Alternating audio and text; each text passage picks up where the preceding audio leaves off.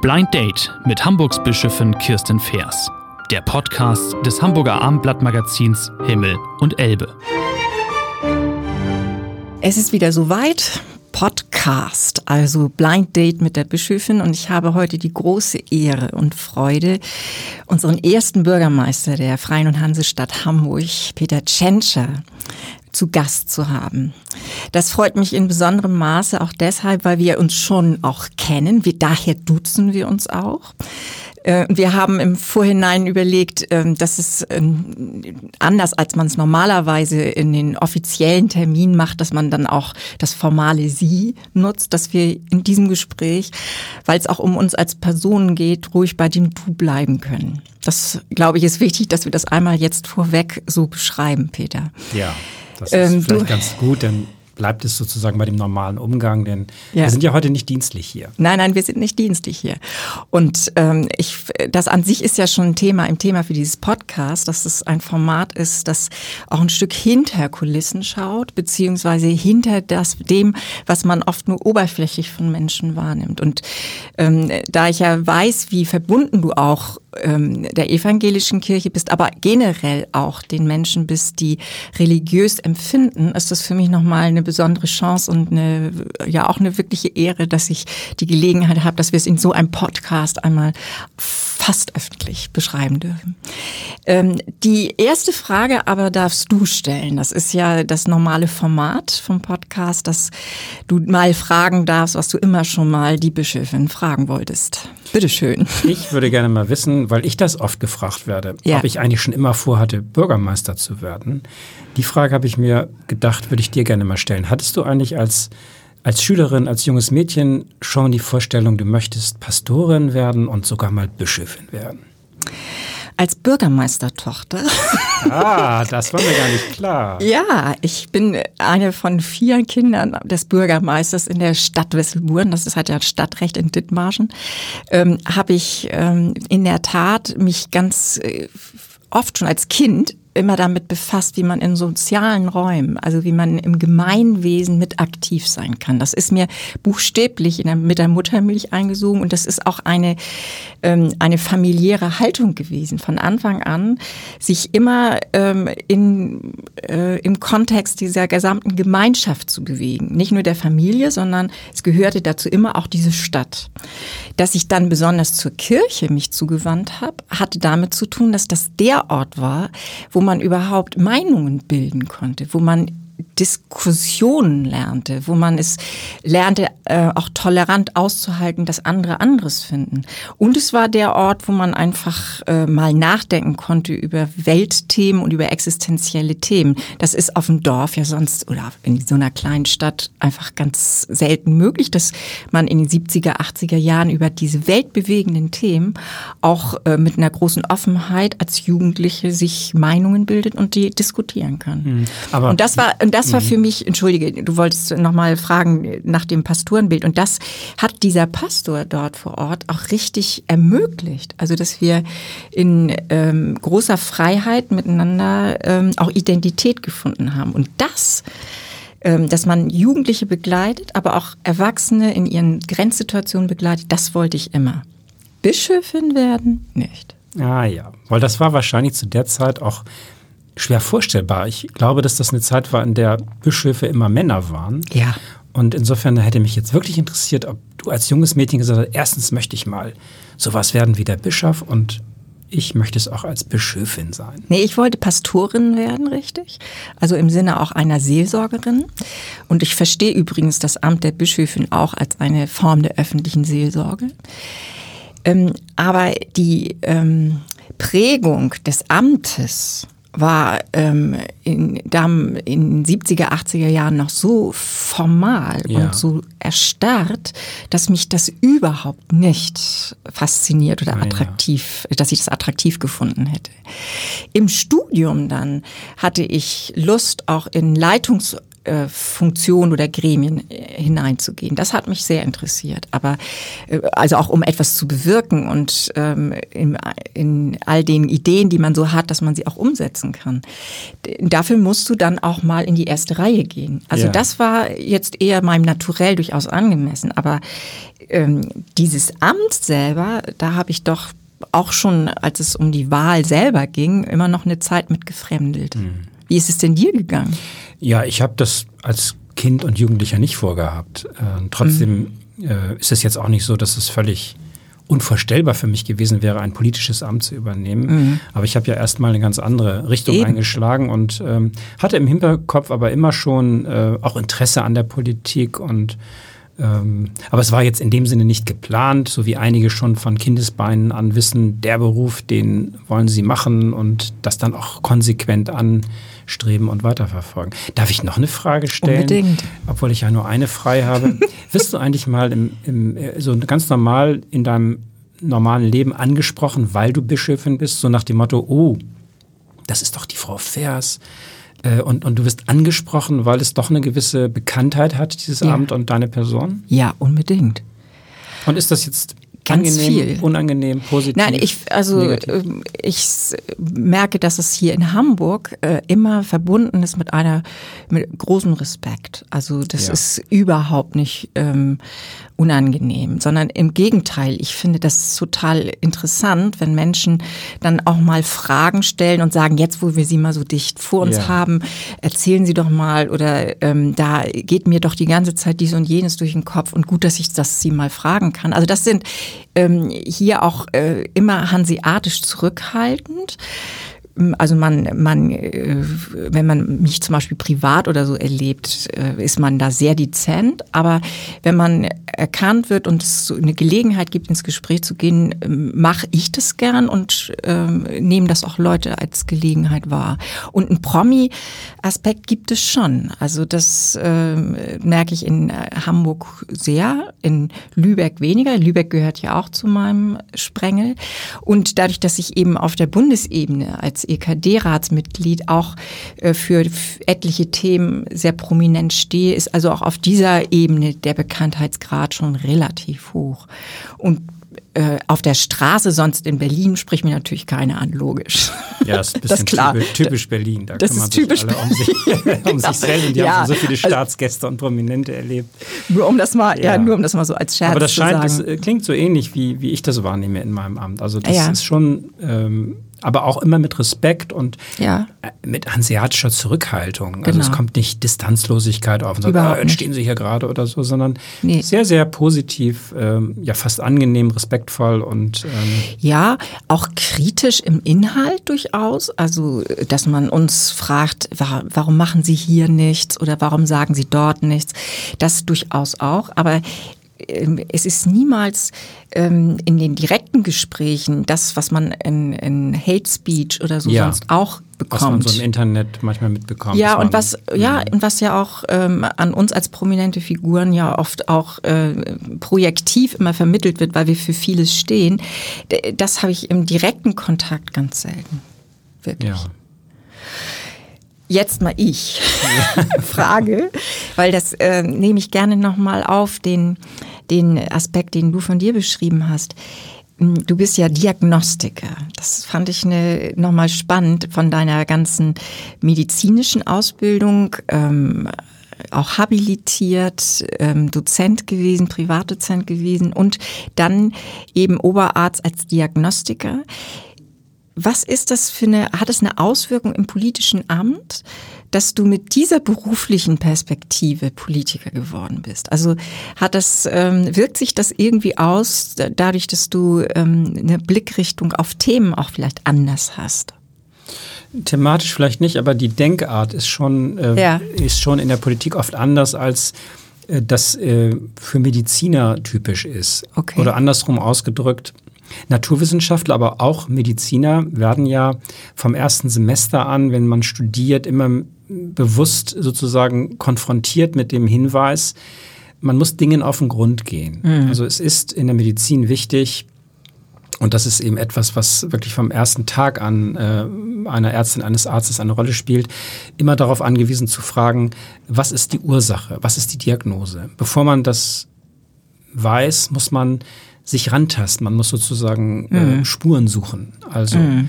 ähm, eine, eine Untersuchung machen, einen Befund erst einmal erheben, sich dann über die Ursachen, also die Diagnose im Klaren sein und erst dann handeln und ähm, Interessant. Handeln.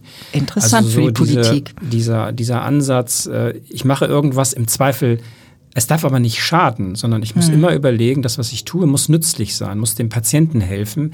Das ist ja die, die, mhm. der hippokratische Eid auch. Ich darf mhm. nichts tun, was schadet. Mhm. Ähm, und diese Herangehensweise, Weise, diese Denkart, äh, mhm. analytisch erst einmal zu fragen, was ist die Ursache, was ist die Wirkung.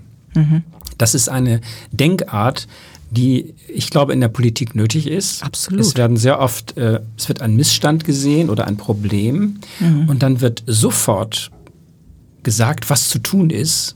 Ähm, und sehr oft äh, ist aber, wenn man etwas drüber nachdenkt, das gar nicht der Kern des Problems. Und so deswegen wäre solche Politik äh, wie ein Antibiotikum, gegen das äh, der Erreger resistent ist. Man kann dieses Antibiotikum geben, aber es schadet eher, als dass es nützt. Und deswegen ist die Herangehensweise äh, ärztliche Denkart, eigentlich naturwissenschaftliche Denkart, sich erst einmal über die Ursachen im Klaren zu sein und dann die entsprechenden Konzepte oder, oder, oder ähm, Maßnahmen ja, zu ergreifen. Ja, das ist für die Politik ein wirklich faszinierender Ansatz, weil in der Tat ja sehr schnell angeblich erkannt wird, woran was liegt. Also dass man den Missstand scheinbar sofort erfasst, woran er liegt. Also diese Kurzschluss, ja, ein, ein es gibt bisschen, ja oft Kurzschluss. Ja. Aber es gibt mehrere Analysen. Arten, auch etwas zu erschließen. Es gibt auch so etwas wie, wenn man so will, so ein Bauchgefühl, so einen politischen mhm. Instinkt. Den gibt es in der Medizin ja auch. Ja. Man hat schon ein Gefühl, dass das die Ursache sein kann. Das ist eine Mischung aus Erfahrung, fast ein bisschen Intuition, aber eben auch vielem Erleben. Man weiß mhm. schon ein bisschen Erfahrungswissen, mhm. fast würde man sagen Bauchgefühl. So mhm. wie ein, ein erfahrener Schachspieler schon nach kurzer Zeit mhm. weiß, oh Moment mal, diese mhm. Konstellation ist schwierig, das sieht man. Mhm. Dieses gibt es auch in der, in der Politik. Trotzdem ist es wichtig, sich immer zu hinterfragen. Dinge, die gleich Super. scheinen, ja. können sehr unterschiedlich sein. Wie in, der, wie in der Medizin. Also Schmerzen in der Brust, da kann alles Mögliche die Ursache sein. Ja. Und es sieht erst einmal von weitem so aus. Und ähm, diese beiden Elemente, das Dinge zu hinterfragen, sich selber in der, in der ersten Meinung mhm. auch nochmal zu hinterfragen. Das ist ein bisschen typisch für mich. Ich merke das immer, dass in meinem Umfeld Leute sagen, wenn sie mit einem Problem zu mir kommen, du fragst immer so viel. Weil mhm. ich sage, ja, natürlich, nur diese Problembeschreibung alleine hilft mir jetzt noch nicht. Wenn so ich jetzt ad hoc etwas sagen würde, könnte es richtig sein. Aber ich muss mich doch absichern. Ich muss doch fragen, äh, habt ihr dieses äh, in Erfahrung gebracht? Kann es sein, dass es daran mhm. liegt? Und deswegen äh, gebe ich ein Problem gerne mal zurück und sage, ich möchte dies und jenes und dieses noch wissen und danach können wir uns äh, entscheiden. Manchmal geht es nicht. In der mhm. Politik muss auch oft viel sehr schnell entschieden werden. Mhm. Und dann muss man auch ganz bewusst sagen, ich habe jetzt nicht stundenlang Zeit, ich mhm. muss jetzt mit dem nach bestem Wissen sozusagen mhm. Eine Entscheidung treffen. Auch damit äh, habe ich mich auch mal genauer befasst. Man muss in der Politik auch auf unsicherer Entscheidungsgrundlage vernünftige Entscheidungen manchmal treffen. Und ähm, das ist etwas, was mir jedenfalls sehr bewusst ist. Viele aus der politischen Praxis ist das, glaube ich, gar nicht so bewusst. Die sehen etwas und sagen, mhm. das war so mhm. beim letzten Mal, das ist wieder so. Genau. Und stellen gar nicht die Möglichkeit zur Diskussion, ähm, dass es vielleicht auch mal anders sein kann oder dass eben das, was man im ersten Impuls denkt, vielleicht nicht die richtige. Naja, und die Schnelllebigkeit oder die schnellen Lösungen, die ja ähm, oft auch getrieben werden, also oder betrieben werden, dass man sie schnell trifft. Das ähm, hat ja eigene Dynamiken zufolge. Und wenn du sagst, es geht auch ganz oft darum, einmal eine Klärungsprozess herzustellen, ja. also einmal auch einen Abstand zu bekommen und nicht sofort als Teil des Themas sich oder als Teil des Problems womöglich sich total hineinzubegeben. Ja. Das finde ich ähm, schon auch einen besonderen Ansatz in der Politik, wenn man ihn auch bewusst lebt, so wie ja, du das jetzt vieles, beschrieben hast. Vieles in der Politik wird auch einfach schneller durch unsere modernen Kommunikationsmethoden im Internet Politik ist sehr stark unter eine in Hektik. Es werden ganz schnell, morgens ist die ja. Welt noch in Ordnung, ja. mittags taucht irgendwo auf Twitter eine Meldung auf, ja. schon wird gegen äh, argumentiert. Und diese Hektik ist auch nicht immer gesund. Also äh, meine Lebenserfahrung ist, am liebsten überschlafe ich eine Nacht. Ein das ist ja nicht umsonst eine. Das ist eine Weisheit, eine die echte bis heute mhm. Bestand hat, weil unser Gehirn auch unterbewusst ähm, mhm. Probleme lösen kann. Mir ist es manchmal so, dass ich ein Problem dass ich eigentlich noch nicht so richtig mit mir im Reinen bin, mit einer Entscheidung oder mit einer Entscheidung, die ich vorhabe. Und dass ich dann manchmal denke, nee, am liebsten äh, lasst mir noch mal eine Nacht Zeit. Mhm. Und dann gibt man sozusagen dem Unterbewusstsein den Auftrag, das noch alles abzuwägen. Und eine Nacht später, am Morgen, wacht man quasi auf und weiß so, jetzt mhm. kann ich es gut einsortieren. Ich mache es doch nicht so, sondern so, aus den und den Gründen. Also man muss sich selber und seinem Unterbewusstsein auch eine Chance geben, kluge Entscheidungen zu treffen.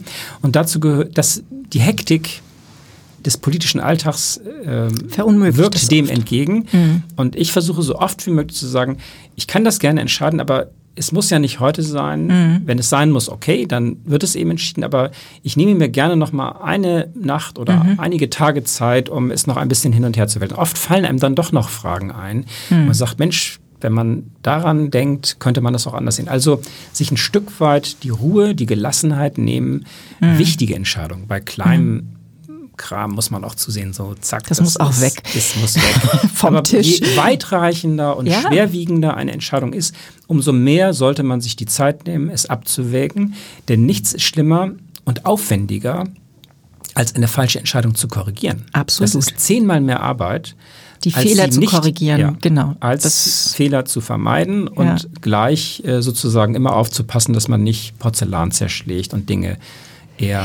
Äh, ja, und die, äh, die eher kurzschlüssigen, manchmal auch wichtigen, schnellen Entscheidungen haben ja oft Folgen, die ähm, nicht, wenn man sie nicht mal einmal in Ruhe von, von Ende her denkt ne, sich auch dann wirklich nicht als nützlich erweisen, so wie du es vorhin ja. beschrieben hast. Denn das ist ja auch in unserer beider Profession etwas sehr Gemeinsames, dass man für das Wohl der, der anderen denkt, arbeitet und da ist. Und als also eine Präsenz hat in dieser Gesellschaft. Deshalb sind wir ja nicht nur Berufe, sondern auch letztlich Professionen, von den Medizinern her, den Theologen her, Juristen ehemals auch.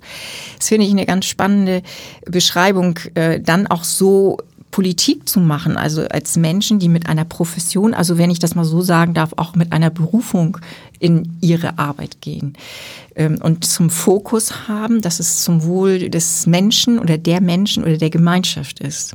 Ja, du hast eben angesprochen, einen Gesichtspunkt, den ich auch noch wichtig finde, ja. immer die Langfristigkeit zu bedenken. Also ja. vom Ende her decken bedeutet ja, nicht eine Entscheidung zu treffen, die jetzt heute Richtig. sinnvoll und vielleicht einfach ist, sondern ja. zu überlegen, was passiert morgen, was ist in der nächsten Woche. Was passiert daraus? Vom Ende denken genau. bedeutet ja, langfristig zu überlegen, was klug ist.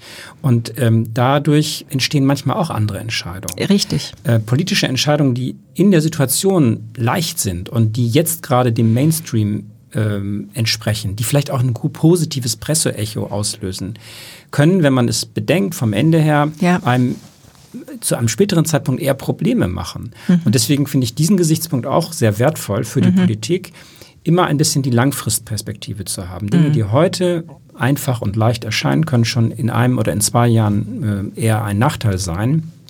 Und dann muss man aber auch die Mühe sich machen, ein bisschen gegen den Tages-Mainstream anzugehen. Zu sagen, ja, es wäre jetzt leicht, das zu entscheiden. Mhm. Aber ich bin trotzdem anderer Meinung, weil ich ja an auch mhm. weitere Schritte denken muss. Aber das ist etwas, was, glaube ich, ähm, in, zu Führungsverantwortung mhm. gehört. Mhm. Es selbst sich nicht so leicht zu machen. Ähm, das gilt im Übrigen auch für kluge Unternehmensführung. Mhm, Finde ich auch. Auch dort muss äh, ein Unternehmen immer denken, äh, nicht heute der Umsatz ist wichtig. Meine Zukunft mhm. äh, ist, entscheidet sich in den Märkten in 10, in 20 Jahren.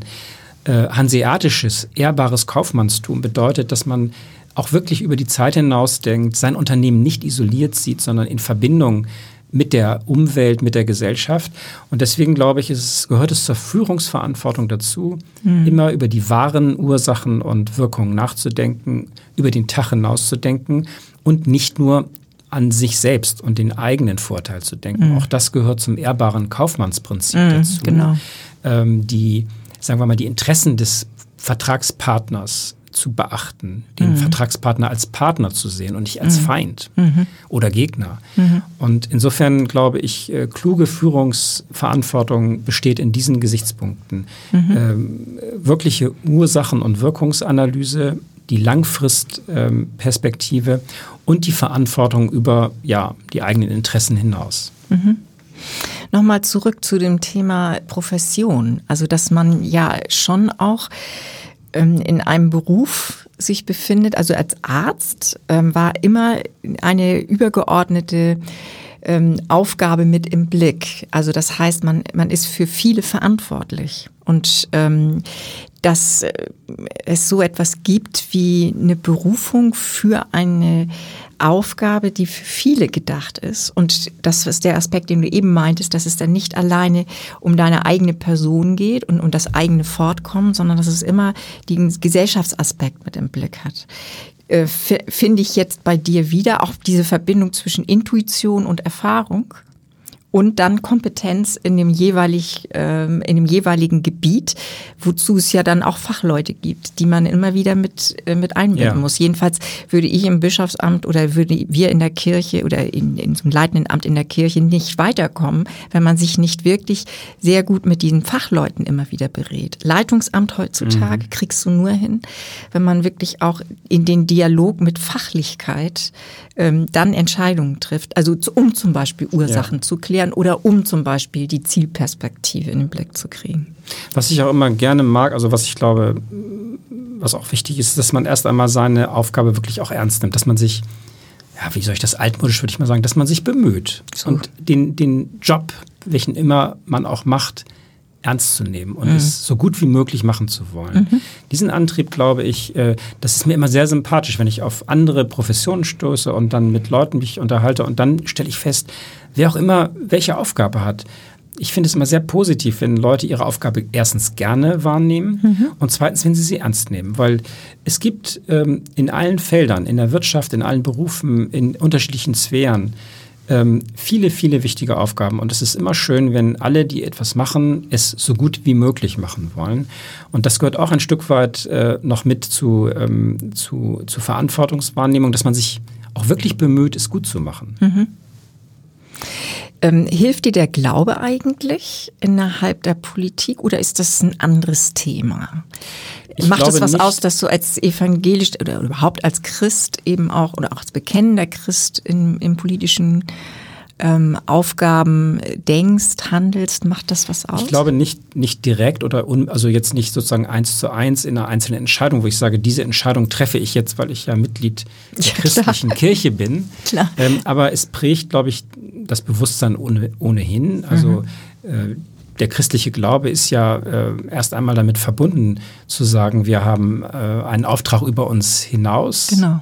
Ähm, sozusagen, nimm deine Brüder und Schwestern als Brüder, Klar. also deine Mitmenschen als äh, Brüder und Schwestern wahr und nicht als äh, Gegner. Wir sind nicht in einem Krieg, sondern mhm. wir sind äh, in einem Miteinander.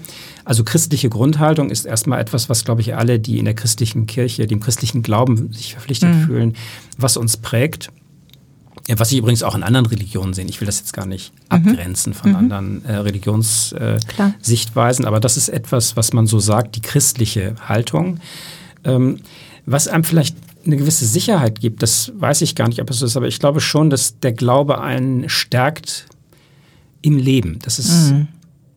dass man, auch wenn schwierige Dinge kommen, dass man so das Gefühl hat, wird schon gehen. Mhm. Also der christliche Glaube ist ja verbunden auch mit einem Glaube an Gott, der ist schon der uns wohlgesonnen ist. Mhm. Und das habe ich oft so das Gefühl, dass es hoch hergeht und dass ich denke, nee, also das Schlimmste, was mir passieren kann, ist, dass ich hier raus bin, aber es wird schon, es wird schon gut sein. Ähm, der christliche Glaube ist ja ein optimistischer Blick auf die Absolut. Zukunft. Ja. Und der ist immer hilfreich, dass man mhm. nicht, auch wenn es schwierig wird, nicht verzweifelt, sondern sagt, es sind schon andere schwierige Konstellationen gewesen. Also diese, diese positive Sicht, das mhm. ist, auch wenn man manchmal nicht weiß, ob das alles noch einen Sinn hat, dass man schon das Gefühl mhm. hat, doch, es wird schon gehen. Und mir ist oft im Nachhinein, also man wird ja, ich bin jetzt über 50, also man wird ja schneller alt, man wird schneller älter, als man denkt. Und irgendwann kommt dann auch so das dazu, wo ich früher immer sagte, ach, jetzt kommen die alten Opis mit ihren Lebensweisheiten. Mhm. Aber es ist ja wirklich so, es sind schon oft Dinge im Leben passiert, wo ich dachte, oh, das ist aber jetzt wirklich eine schlechte Wendung. Mhm. Hm, jetzt ist es eben so. Mhm. Muss man halt hinnehmen. Und erst später denkt man, Mensch, gar nicht so schlecht. Mhm. Damals hast du das eher als eine negative Wendung deines Lebens gesehen, aber vielleicht hatte es alles seinen Sinn. Und äh, dieser, ich glaube, auch das ist ein Stück weit mit Glauben verbunden, dass man das Gefühl hat, es gibt irgendwo einen, einen höheren Sinn und es mhm. gibt eine Lenkung und vielleicht eine mhm. Art äh, ja, höhere Gerechtigkeit und mhm. ähm, Sinngebung. Mhm. Und das hilft man, dass man sich selber als, als Teil eines, äh, eines Gesamten sieht, sich selbst vielleicht auch nicht überhöht. Mhm. Auch das ist ja, Demut, ist ja auch ein, ein Gesichtspunkt. Absolut. Äh, den ja. übrigens die katholische Kirche noch stärker mhm. in den Vordergrund steckt. Da wird ja noch niedergekniet und äh, wir sind da ja ein bisschen aufrechter noch als evangelische Christen. Mhm. Aber so dieses, äh, dieser Anspruch so, wir sind eigentlich alle wenn ich das jetzt mal mhm. dem klassischen Wort sagen so, wir sind alle einfache Arbeiter im Weinberg des Herrn. Mhm. Diese etwas bescheidenere, demutsvolle Sicht, auch auf wichtige Ämter, mhm. ähm, die finde ich sinnvoll und die prägt mich auch ein bisschen. Ich fühle mhm. mich nicht als Bürgermeister jetzt irgendwie, weil, weil man manchmal so angesprochen wird, oh, Sie sind Bürgermeister, was machen Sie bloß den ganzen Tag? Ich sehe es wirklich so, es ist auch ein Stück weit normale Arbeit. Mhm. Also ich sehe mich auch als Arbeiter. Ich versuche Probleme zu bearbeiten, mhm. zur Lösung beizutragen, Besprechungen zu machen, die etwas bewirken. Mhm. Also ein Stück weit das auch als normale Arbeit zu sehen äh, und insofern also mit, mit Demut und Bescheidenheit durchs Leben zu gehen. Das ist, glaube ich, etwas, was auch christlich ist finde ich sehr schöne Gedanken, weil es sich ähm, gerade in äh, politischen Raum, aber überhaupt auch immer sehr stark um so eine narzisstische Darstellung geht, nicht nur von eigener Persönlichkeit, sondern auch von Positionen. Es geht immer darum, auch in Medien sehr, ähm, sehr prominent aufzutauchen und die Begriffe wie Demut, Zurückhaltung, Bescheidenheit, Gelassenheit auch ähm, so etwas wie einen Abstand zu dem zu bekommen, was gerade passiert. Und eine, wir können das ja auch nennen, eine Kontemplation, also eine Form, sich auch zu besinnen, was eigentlich gerade im Moment stattfindet. Also welcher Sinn steckt dahinter? Alles das, was eigentlich Zeit braucht, und heute nicht mehr oder heutzutage nicht mehr leicht ist, sich zu erobern als einen wichtigen Besinnungsraum. Also das zu verbinden mit einer politischen Haltung, das finde ich schon beeindruckend. Also eine Haltung als Politiker, das meine ich damit. Nicht nur jetzt, dass du bestimmte Positionen vertrittst, sondern dass du, dass das die Grundhaltung ist, mit der du als Bürgermeister politisch wirkst. Trotzdem ist es natürlich ähm, in, gerade in politischen Ämtern schon so, dass man ein Stück weit sich nach außen, also im, im, im, im in ja. Anführungsstrichen verkaufen muss. Mir wird zu oft gesagt, ach, ähm, tritt auch ein bisschen, äh, wie soll ich sagen, etwas markiger auf. Ähm, man muss doch Wähler gewinnen. Wir müssen, natürlich gehört Politik auch es gehört Politik auch dazu, ein Anteil Botschaften von, genau. zu vermitteln, äh, nach außen zu sein. Und das alles äh, gilt auch in anderen Bereichen. In der Wirtschaft, man braucht auch PR und Marketing. Wenn man ein gutes Produkt hat, muss man mhm. auch darüber reden, dass es ein gutes Produkt ist. Äh, insofern will ich das gar nicht sozusagen jetzt äh, zu einem Arbeitsprinzip äh, erklären, dass man das alles nicht machen soll. Es gehört ein Stück weit äh, Werbung, Außendarstellung dazu. Mein das Großvater hat immer gesagt, wer angibt, hat mehr vom Leben. Das ist ja eine Haltung. Aber genau da ist auch so eine Grenze. Also irgendwann gilt, geht ich. es in, in, in Rechthaberei, in Geltungssucht, das in Angeberei. Ich. Das meinte das ich eher. ist so die Grenze, wo ich auch ja. immer sagen, also wenn ich jetzt mal, wir sind jetzt im Haus, in einem journalistischen Haus, wo ich manchmal Journalisten sage, ja, ich verstehe das, aber ich bin, wir sind hier in, nicht mhm. in einer Show.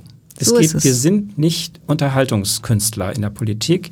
Richtig. Es hat einen ernsten Hintergrund und wenn ich Schlagerstar wäre oder so, dann würde ich das jetzt auch noch machen. Aber da, glaube ich, ist eine Grenze, genau. die man nicht überschreiten sollte, weil Bürgerinnen und Bürger auch dafür ein Gespür haben. Genau. Wenn man zu stark sozusagen auf der PR-Schiene arbeitet, dann schlägt es auch irgendwann um, weil Leute merken, nee, Also der gibt hier jetzt eine Naht an, das ist jetzt nicht mehr überzeugend. Ja, das, das, du beschreibst es gut. Das meinte ich im Prinzip auch, dass, es, ähm, dass wir was darstellen, im Sinne auch von, ähm, wir eine Aufgabe haben, unsere Positionen darzustellen und das auch öffentlich zu tun und das auch aktiv zu tun. Ähm, das, das meinte ich damit nicht. Also, oder das ist mir klar. Und dass das auch eine Form von Narzissmus braucht. Also man muss das auch schon wollen, sich mit Menschen dann oder ja, mit Medien das ich auch. Man und äh, in Interviews Freude auch haben, man muss Freude haben, genau. mit anderen und auch mit einer mit einem öffentlichen Raum. Das ist auch ein in, intrinsischer, also ein innerer Antrieb für alle, die bei uns oder auch bei euch in der Kirche sozusagen absolut. besondere Ämter übernehmen. Und das wäre gar nicht möglich ohne. Aber dass äh, Darstellung nicht aus, automatisch heißt Selbstdarstellung, das ist genau der Punkt, also dieser schmale Grat. Und ich glaube, dass ähm, die Fokussierung auf Personen oder auch die, ähm, der, der Blick darauf, dass man manches personalisiert, was ein Konflikte werden oft personalisiert ja. und sagt, du warst es, du warst es und sofort ja. die Schuldhaftigkeit zugeordnet.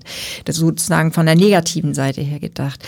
Das, ähm, das macht es nicht immer leicht, mhm. dann auch in der, in der Weise äh, mit einer Grundhaltung dabei zu bleiben, die sagt, gucken wir es jetzt erstmal in Ruhe an ich reagiere, ich entscheide auch, aber ich muss es äh, erst einmal genau erfassen, wo eigentlich die Kritik ist oder wo jemand mich persönlich angreifen will oder wie auch immer. Also die Analyse eines Problems braucht man dann schon. Und mhm. dieses, diesen Besinnungsraum, also das auch zu, äh, für sich zu sagen, dass wir innerhalb von Kirche ja ganz oft deutlich machen, in dieser Gesellschaft braucht es mehr Räume, in denen nachgedacht, ähm, auch mal Kontroversen ausgehalten werden, wo wir, ähm, wo, was ich von, von meiner Jugend her kannte, wo man auch mal aushalten muss, dass ich, dass ich Positionen wirklich nicht nachvollziehen kann, aber sie trotzdem im Raum sind, dass wir Wahrheiten der Religionen zum Beispiel eben auch akzeptieren können, dass es jeweils andere Wahrheiten gibt. Also all diesen, dieses Spektrum, dafür braucht es auch Freiräume. Ja. Ich glaube, dass Kirche da eine ganz wichtige gesellschaftliche Aufgabe hat. Aber ich merke es auch, dass innerhalb der Politik oder dass viele Politiker diesen, ähm, diesen Raum auch brauchen, um zu sagen, um vernünftige, langfristige Entscheidungen zu treffen, bräuchten wir manchmal mehr diese Art von offenen Diskurs, der nicht sofort im Hamburger Abendblatt, sei es verziehen, mhm. verziehen aber das nicht sofort äh, sich widerspiegelt in das, das kritischen übrigens auch, auch aktiv. Ich habe öfter äh, Gesprächspartner, wo ich sage, ich will jetzt gar nichts entscheiden. Wir haben ja, also ich, genau. ich würde gerne mal einfach mal sprechen und, und mal reflektieren, mal genau. eine Meinung sozusagen haben. Das kann man ganz gut im, unter vier Augen. Es gibt aber auch manchmal ähm, Runden. Wir haben ja. zum Beispiel einen, einen Kreis einmal mehrfach schon eingeladen von Vertretern aus der, aus der Digitalbranche. Okay. Man könnte das einen Digitalrat nennen, aber der Sinn dieses, dieser Zusammenkunft ist jetzt nicht für mich, dass ich sage, die sollen mir jetzt eine Entscheidung fällen, abnehmen. Aber es ist unglaublich interessant, über die Auswirkungen der Digitalisierung auf Wirtschaft, ja. Politik, Gesellschaft mit Leuten zu sprechen, die das sozusagen aus verschiedenen Perspektiven selbst gut beurteilen können, weil sie eben aus Start-ups, aus äh, IT-Abteilungen genau. großer Unternehmen kommen. Und das ist, wenn man so will, ein Reflexionsraum, also ein, mm. ein Besinnungsraum, um ja, mal genau. Dinge äh, genau. abwägen zu können. Ähm, und da ist die Vielfalt der Sichtweisen sehr, sehr interessant. Mm. Und mhm. in dem Moment wo dieses Gespräch stattfindet, weiß man gar nicht, wofür es nützlich ist. Mhm. Aber irgendwann kommen Entscheidungssituationen, wo man so denkt, so, jetzt hilft es mir doch, ähm, ähm, mal eine in Ruhe, mal ein, ein, ein Thema äh, in einem gewissen Kreis hin und her gewälzt zu haben, mhm. das einem eine gewisse Beurteilungsstärke dann gibt. Mhm. Und äh, das äh, nutze ich gerne, weil es sind ja viele Gäste im Rathaus. Einige bekommen dann äh, eine Urkunde oder eine Medaille und dann hat, hat man ähm, Gelegenheit, mit interessanten Leuten mhm. zu sprechen. Mhm. Und ähm, das nutze ich unglaublich gerne, um mal zu hören, so wie sieht es aus Sicht eines einer Pianistin aus oder aus Sicht eines, ähm, eines Wirtschaftsvertreters, ähm, äh, was, was mich so als Bürgermeister oder als Stadt bewegt. Und das nutze ich sehr intensiv und gerne. Ähm, leider scheitert es meistens an einem sehr engen Zeitkorsett. Irgendwann kommt dann jemand rein und sagt, so, jetzt ist Schluss hier, wir müssen jetzt in den nächsten Termin. Aber das sind so Situationen, wo ich manchmal bedauere, gerade wenn so das Gespräch in Gang gekommen ist, dass man jetzt eigentlich nicht die Zeit hat, es noch weiterzuführen, mhm. weil äh, es muss ja irgendwann auch mal äh, erstmal so ein Punkt erreicht Man muss sich erstmal wo der Austausch ergiebig ist, wo so man auch merkt, so jetzt weiß ich, was ja. der andere meint und äh, jetzt kann ich ihm auch vermitteln, ja. was meine Position ist. Das sind immer so geschenkte Situationen, die mhm. dann leider an dem Zeitdruck oft äh, kranken und dann beendet werden. Mhm. Hast du eigentlich eine Lieblingsbibelstelle? Ähm, ja, also mein äh, Bibelstelle nicht. Also ich habe früher ja sehr viel in der Bibel gelesen. Ich habe Hebräisch Aha. gelernt in der Schule. Ach nein, das wusste und ich nicht. Und habe mich dann sehr für das Alte Testament. Wusstest, habe ich das nicht erwähnt? Das hattest ja. du noch nicht erwähnt. Ja, das, war, das war eigentlich nur ein Gag. Mein bester Schulfreund und ich wollten mal aus Witz äh, wissen, wie es ist, wenn man von rechts nach links lesen muss. Ach so.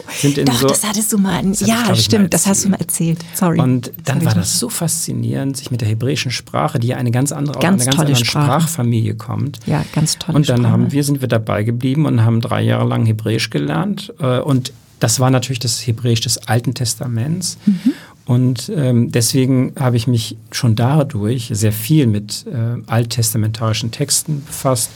Der Hebräischlehrer war übrigens ein evangelischer Theologe, ein Pastor, der das mhm. so äh, auch aus eigenem Antrieb äh, für sich äh, als Hobby quasi entdeckt hatte und dann Hebräischunterricht gegeben hat. Und ähm, deswegen gibt es so viele Stellen, die ich im, im Alten Testament auch sehr markant und äh, besonders finde. Ähm, und ja, insofern ähm, finde ich es die Bibel, das Alte Testament, auch das Neue Testament, eigentlich so ein, es geht nicht nur um Religion, es ist ein Erfahrungsschatz der Menschheit, der dort Absolute sich Menschheitsgeschichte. Ja. Und wenn man äh, ja an der Menschheit und an Gesellschaft und Grundfragen des Lebens Interesse hat, lohnt immer mal ein, ein Blick in die Bibel. Es gibt irgendwie so ein, ein, ein ähm, ich glaube, ich weiß nicht, von wem das geschrieben ist, sie werden lachen, die Bibel. Also mhm. die Bibel ist nicht nur ernsthaft und äh, in wichtigen Glaubensfragen interessant, sondern Klar. sie ist auch ein Geschichtsdokument. Fast. Ja, das, ja, das ist eine Menschheitsgeschichte und äh, die hebräische Sprache selber hat eine solche ähm, Poesie in sich. Also ich kann diese Begeisterung für das Hebräische absolut nachvollziehen. Das war die, mir lieb, viel, viel lieber als Griechisch. Wir mussten ja auch Grekum und Latinum haben, aber weil das eine so farbenreiche Sprache ja. ist, wenn alleine der, der, ähm, das gleiche Wort für Zorn auch Atem sein kann. Und also das ist, was es für ja, ein Poesiespiel ist. Und dass es Zeitformen gibt, die, die die ganz weit entfernte Vergangenheit, so aber genauso es. die weit in der Zukunft liegende ja äh, zusammenhält. Zeit sozusagen in eine, in eine, in eine Zeitform packt. Mhm. Das sind schon sehr interessante ähm, Einsichten, genau. die man sich, wenn man nur Deutsch, Englisch, Französisch, also die, Germa die äh, indogermanischen Sprachen heißt es, glaube ich, mhm. nicht, kennt. Ähm, äh, man kann sich das so gar nicht vorstellen, dass man so Sprache mhm. hat, dass es nicht nur Zeitformen gibt, sondern auch Aktionsformen. Mhm. Und ähm, so wird, so ist mir jedenfalls damals bewusst geworden, dass Sprache und Denken viel miteinander zu tun so hat. Es. Also die Denkart ja. spiegelt sich in der Sprache wieder Rede. und umgekehrt. Ja. Man kann also mit bestimmter Sprache anders denken als mit anderer Sprache. Und insofern äh, war es für mich also ein großartiges Erlebnis, Hebräisch zu lernen. Und ich habe auch viele Jahrzehnte, obwohl ich jetzt nicht mehr aktiv etwas sprechen oder sagen könnte, immer noch wieder manchmal, also daran gedacht und gedacht, ja stimmt, im Hebräischen ist es ja so und so. Und insofern ist Sprachenlernen wirklich ein, ein großer Bildungsansatz, mhm. äh, vor allem auch fremde Sprachen zu lernen, sehr fremde Sprachen wie das Hebräische. Wie das Hebräische, genau. Bereshit bara Elohim.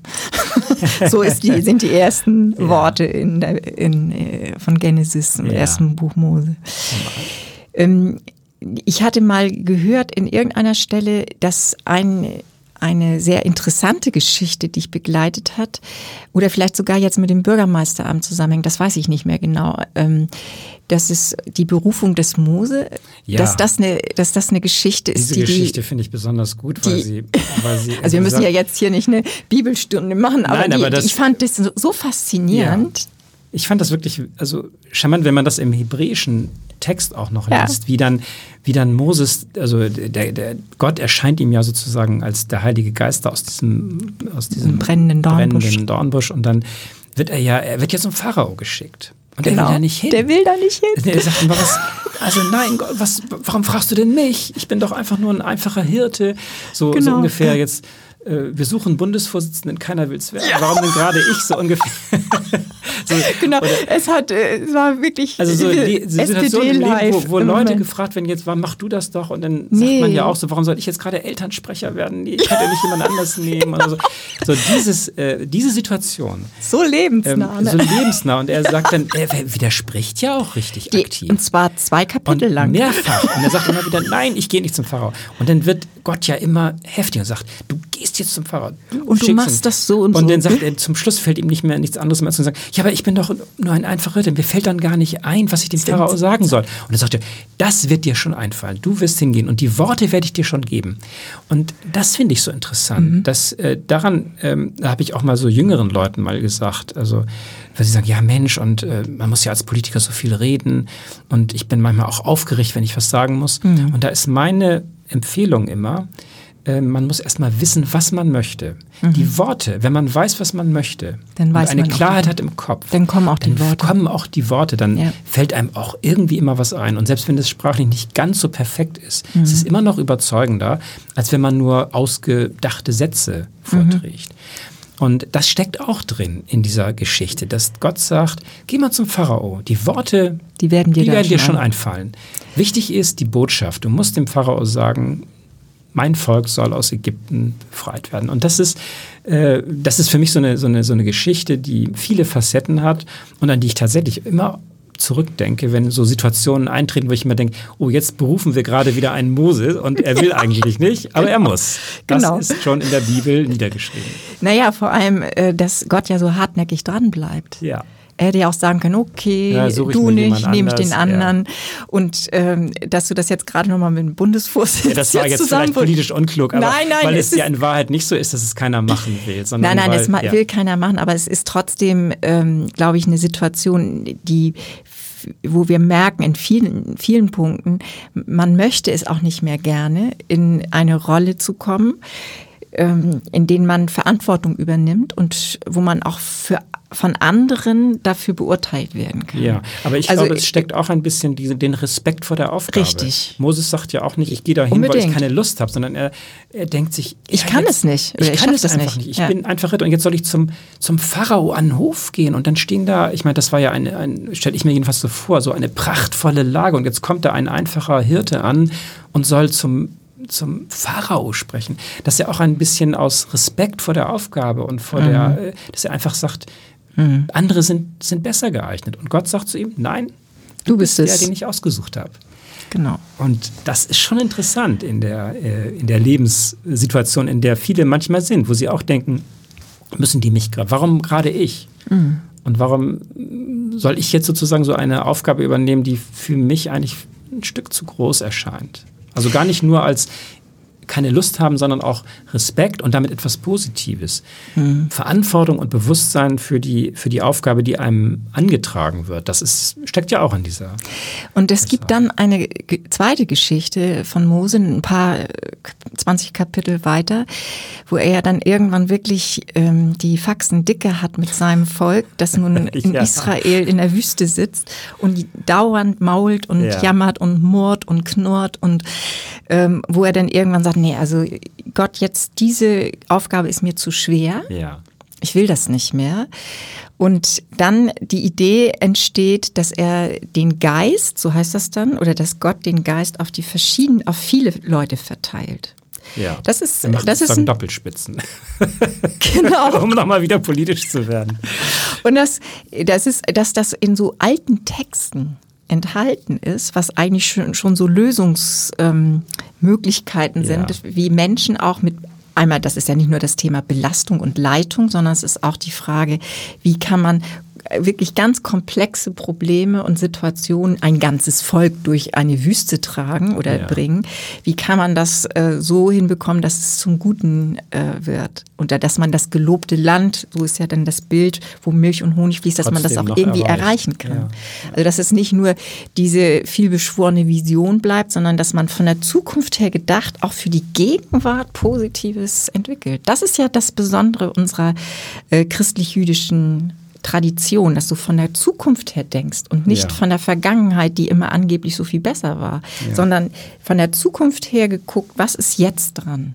Das finde ich eine ganz faszinierende Denkfigur.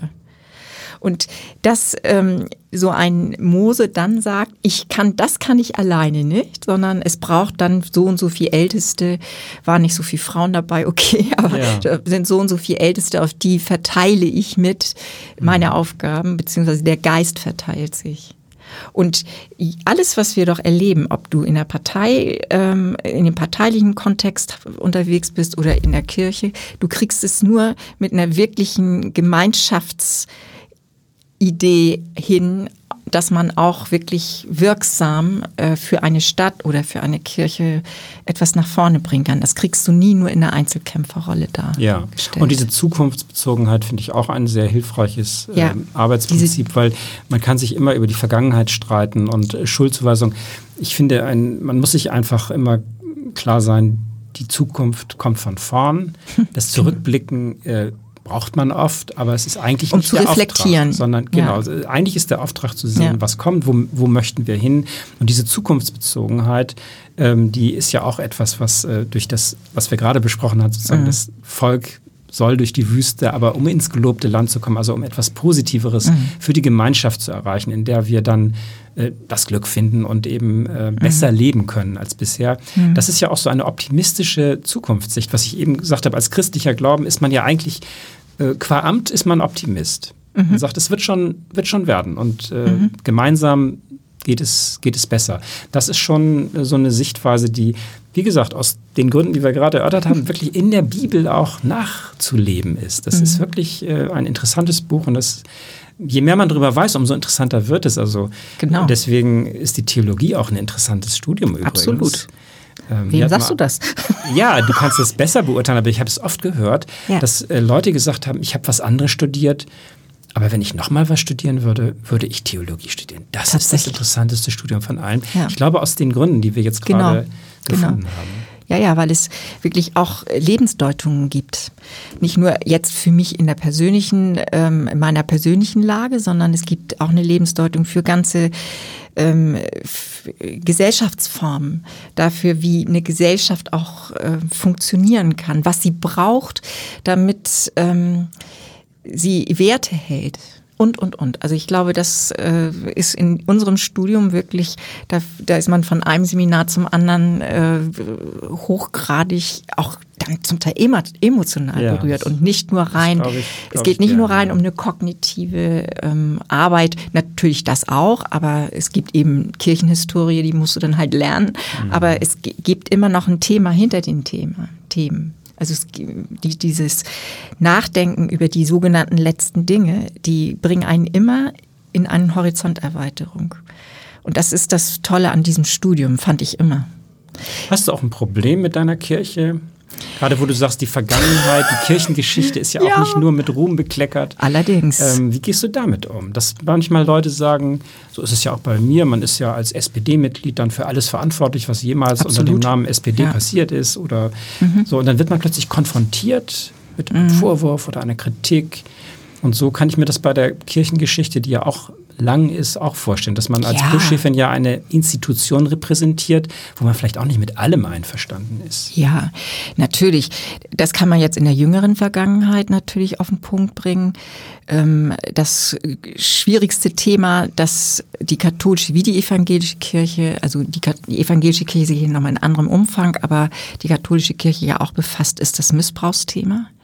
Also Missbrauch in der Institution, das bei uns in unseren äh, Kirchenräumen äh, es stattfinden konnte, dass, dass Kinder und Jugendliche, aber nicht nur, ähm, in ihrer Integrität, dass sie so angegriffen wurden, dass sie auch von Kirchenmenschen, ehrenamtlichen Pastoren, was auch immer, mhm. ähm, so also in, jedem, in jeder Hinsicht übergriffig Übergriffe erlebt haben und daraus ja ein tiefes Leiden auch erwachsen ist. Das, mhm. das ist etwas, was ich ganz, ganz schwer aushalten kann, dass das ein Teil, das gibt so eine Art Selbstriss in der Institu in meinem Institutionsbild. Mhm. Das finde ich dafür bin ich, fühle ich mich ja auch sehr verantwortlich, auch auf EKD-Ebene, dass wir da dann ganz klar sind, Aufarbeitung muss sein, hinschauen muss sein. Du musst dich damit auseinandersetzen, damit du überhaupt präventiv vernünftig ähm, äh, arbeiten kannst. Und das gilt für uns in der Kirche natürlich allem voran, weil wir Vertrauensräume äh, für Vertrauensräume stehen, in ja. denen Kinder und Jugendliche davon ausgehen können, dass sie ähm, mit ihrer äh, ganzen Persönlichkeit gewürdigt und ähm, von klein auf äh, zutiefst geachtet werden. Und sie ähm, physisch oder mit Gewalt ähm, zu Dingen zu zwingen, das, das ist einfach un, also das, da gibt's überhaupt keine Toleranz an der Stelle. Und ähm, das stört mich nicht nur im Sinne von, ähm, das das, das regt mich jetzt nicht nur auf, sondern das ist etwas, was wir richtig, wo ich richtig einen Ansporn sehe, mhm. dass wir hier eine Aufgabe haben, das aufzuklären und aufzuarbeiten. Machen wir ja auch schon lange, aber mhm. es ist trotzdem nach wie vor, wie du ja merkst, für mich ein Thema, das mich sehr berührt und wo ich auch äh, in tiefster Überzeugung dahinter stehe, dass wir hier keinen Deut ähm, nachlassen dürfen, immer ähm, aktiv dran zu bleiben, gute Prävention, gut hingucken, ähm, achtsames Verhalten, Grenzachtung und so weiter. Das andere, die anderen Themen, ähm, dass es auch bei uns Strukturen gibt in Kirche, die ich sehr mühsam finde wo ich auch merke, dass wir manchmal in so Bürokratismen einsteigen, wo ich sagen würde, Mensch, ähm, tut das Not, wenn wir eigentlich für die Menschen vor Ort da sein wollen. Also die, diese Langsamkeit von Prozessen, die das schwer macht, schnell zu handeln zum Beispiel. Das, ähm, das finde ich schon auch manchmal mühsam. Die Flüchtlingskrise hat gezeigt, dass es auch anders geht. Ja, das muss ich auch sagen. Man darf jetzt auch, also die Kirche in der Gegenwart hat äh, Stärken, ja, absolut. Ein paar ähm, auch sehr angreifbare Fragen spielen eine Rolle. Ich habe jetzt eher bei meiner Frage gedacht, wie gehst du um mit der Rolle des, der Kirchen im Nationalsozialismus? Ach so. Das ist ja eine, eine, etwas zurückliegendere historische Natürlich. Dimension noch. Ja. Und Kirchen sind jahrhundertealte Institutionen, gerade die katholische Kirche äh, hat natürlich in Zeiten auch Dinge sozusagen in ihrer Geschichte, die aus heutiger Sicht sehr, sehr. Ja. Ähm, also ich bin. Das war so ein bisschen. Ja, ja, mir, bei mir, wie du merkst, liegt natürlich das eine Thema oben in, auf. Ja. Und ähm, selbstverständlich ähm, haben wir, was äh, die neuere Kirchengeschichte angeht, also da hat sich äh, auch gerade jetzt hier in, in den Hauptkirchen die evangelische Kirche wahrlich nicht mit Ruhm bekleckert. Es gibt, es gibt positive Beispiele, die wir ja auch, ähm, ja. die wir ja auch kennen von Pastoren, die, die sich, äh, sehr sozusagen gegen, haben. Ja. gegen die Entwicklung gestellt Natürlich haben. Die, die umso, umso schlimmer sind eben die anderen ja. Reaktionen, die in so einer großen Amtskirche natürlich auch äh, ja. eine Rolle gespielt haben. Wir haben ja jetzt kürzlich erst eine Ausstellung gehabt, äh, wo sowohl die Frage, wir der Frage nachgegangen sind, wie hat Kirche sich im Nationalsozialismus verhalten, Klammer auf, wirklich kein Ruhmesblatt, ähm, auch Lübeck, also, also die gesamte, ja. unsere gesamte Nordkirche in den Blick genommen, aber auch, wie ist man dann in den 60er, 70er Jahren damit umgegangen?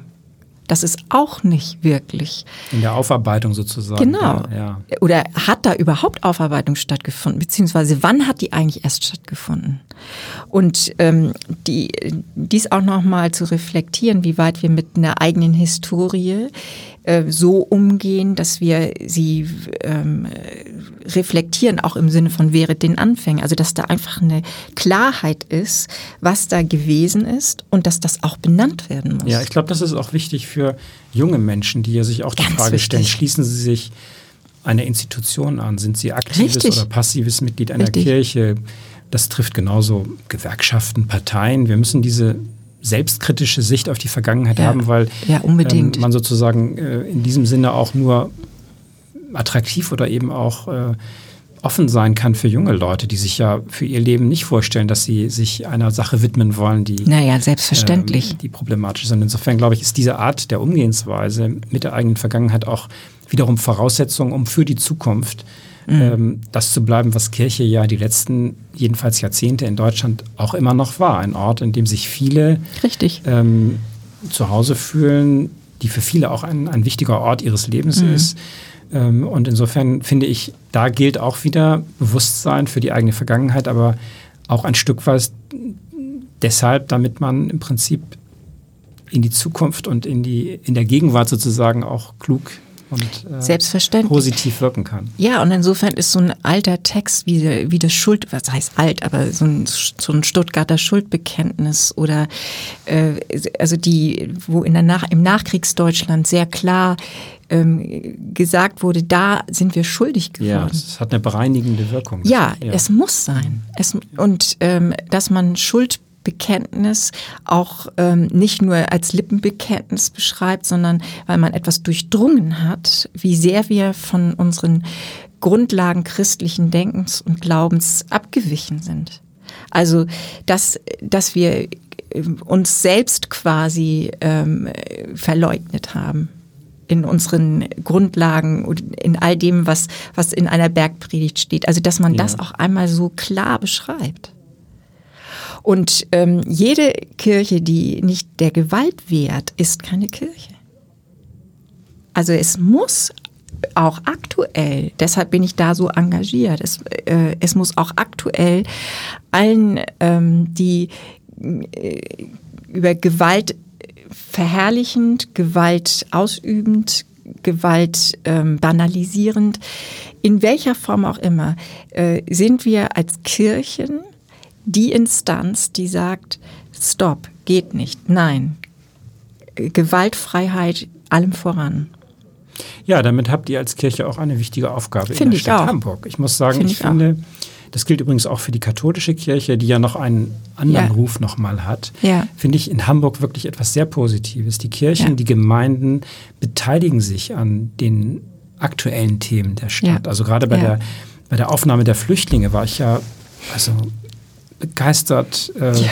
wie soll ich sagen, dankbar. Man kann das gar nicht beschreiben. Ja. Das ist eine unglaublich wichtige Wirkung, dass Gemeinden sagen, ähm, wir helfen, wir, wir haben eine Haltung und die führt uns dazu, dass wir jetzt etwas tun. Mhm. Nicht dieses, jetzt soll die Politik mal machen und äh, geht mich doch nichts an Haltung, sondern dieses sich einbringen, in positiven Sinne mitwirken, mhm. was im Übrigen auch außerhalb der Kirchen ja Initiativen, Bürgervereine, viele gemacht Großartig. haben. Dieses, ja. wie nennt man das, zivile, gesellschaftliche, gesellschaftliche Engagement. Engagement. ja, es ist so eine, eine Plattitüde fast, aber dadurch ist es uns in Hamburg, glaube ich, ähm, seit Jahrhunderten gelungen, weil es auch ein bisschen hanseatischer Geist Absolut. ist. Wir haben keinen Fürsten, keinen Kaiser, der sich um Es ist eine richtig äh, reformatorische Stadt, ja, sozusagen. Das muss ich sagen, mit das hohem wird Engagement. an vielen Stellen deutlich. Das auch wenn ist ich was Gäste Besonderes. von außerhalb habe, die sagen, Mensch, wie kriegt ihr das hin? Wer macht denn so ja. etwas? Und dann kann ich manchmal ein bisschen angeben und sagen, wisst ihr, das hat in Hamburg Tradition. Wir haben keinen aristokratischen Überbau gehabt. Wir wollten immer unabhängig und frei sein. Und zur Unabhängigkeit und Freiheit gehört, dass sich alle auch um die Sache selber kümmern. Das ist ja beides. Es ist einerseits mhm. äh, dieser Freiheits- und Unabhängigkeitsgedanke führt dazu, dass ich mich dann auch selber äh, kümmern muss. Und äh, dazu, da, das hat in Hamburg dazu geführt, dass wir ein großes wir-Gefühl haben, einen starken Lokalpatriotismus, mhm. aber auch wirklich so, dass kein Problem dieser Welt alleine eins der Politik oder der Stadt oder des Bürgermeisters ist, sondern dass immer wieder Leute sagen, ja, das ist euer Problem, aber ich finde, ein Stück weit kann ich auch was tun. Und mhm. dann kommt ähm, mhm. ein großes, breites das Feld an ehrenamtlichen Projekten, an ja. Initiativen, ja. ein Stück oft auch mit Forderungshaltung, so wir tun dies, also muss die Stadt jetzt uns Folgendes äh, dazugeben. Das ist aber immer getragen von so einem äh, Verantwortungsgefühl fürs Gemeinwesen, mhm. für die Stadt Hamburg, die ja bei den Bürgerinnen und Bürgern doch sehr geliebt ist. Diejenigen, Stimmt. die in Hamburg leben, leben sehr gerne hier. Und, ähm, tun auch was für ihre Stadt. Tun etwas für die Stadt. Ja, und ich genau. finde die Kirchen als ein, ähm, ein aktives, einen guten Akteur. Und wenn du das so als Freiheit beschreibst, finde ich das sehr, sehr, ähm, sehr gut zusammengebracht, was Freiheit eines Christenmenschen ist, nämlich immer in der Verantwortung für die anderen, ne, die in freier Entscheidung ähm, einwirken oder mitwirken für für eine, ja, eine gute Gesellschaft, die weiß, ähm, worauf es ankommt. Also dass es ähm, gutes, gute Bedingungen für alle Menschen gibt, ihr Leben zu leben Und dass das eine Verantwortung für alle ist, dass das so sein kann. In dieser pluralen Stadt wie Hamburg sowieso mit ihren so vielen Nationen, so vielen auch äh, christlichen äh, Denominationen, mit so vielen Religionen, Kulturen. Also ähm, das ist schon auch ein Geist, der in Hamburg nach meiner Wahrnehmung auch in besonderem Maße zu finden ist. Und der auch von vielen auch ähm, von Einzelproblemen mal abgesehen. Genau. Ich will das nicht alles in rosa Farben malen. Diese Vielfalt hey. ist manchmal auch führt auch manchmal zu, zu Spannung. Spannung. Aber Na, er macht es natürlich wird diese ja. Vielfalt der Kulturen, der Sichtweisen, der Religionen von Hamburg auch als Stärke empfunden. Ja, ich merke, die Leute wollen gerne, dass wir eine internationale, offene Stadt sind. Ähm, dieses spießige, es gibt eine Art zu denken und alles andere gehört hier nicht her. Ähm, nee, das, das, ist nicht unser hanseatischer Geist und deswegen fühlen sich hier auch viele Leute wohl, obwohl sie vielleicht nicht schon immer hier gewesen sind, sondern mhm ist mir vor kurzem erst so gegangen, dass eine, eine junge Frau gesagt hat, ich bin erst kurz hier, aber ich fühle mich schon wie zu Hause. Es ist eine Stadt, die es einem leicht macht, hier ähm, äh, sich zu Hause zu fühlen, weil es ähm, ist eben diese Vielfalt, wo auch jemand, der von woanders ist, plötzlich äh, interessant, angenommen, äh, wird und, und akzeptiert ist. Und mhm. das ist, glaube ich, ganz besonders wichtig für diejenigen, die aus fremden Ländern hierher kommen, mhm. aber auch solche, die zum Beispiel aus einer ländlichen Umgebung irgendwann genau. sind, irgendwo geboren, wo es ganz anders ist und sind nach Hamburg gekommen und waren fasziniert gleich von dieser Stadt, von dem Lebensgefühl, von dem Geist, der bei uns herrscht. Mhm. Und das finde ich etwas sehr, sehr Positives. Und deswegen glaube ich, ist es super, Bischöfin in Hamburg zu sein. Und es ist auch super, Bürgermeister, Bürgermeister, in Hamburg zu sein. Beste Schlusswort. Punkt. Ja. Danke dir. Danke dir. Für dieses tolle Gespräch. Gleichfalls.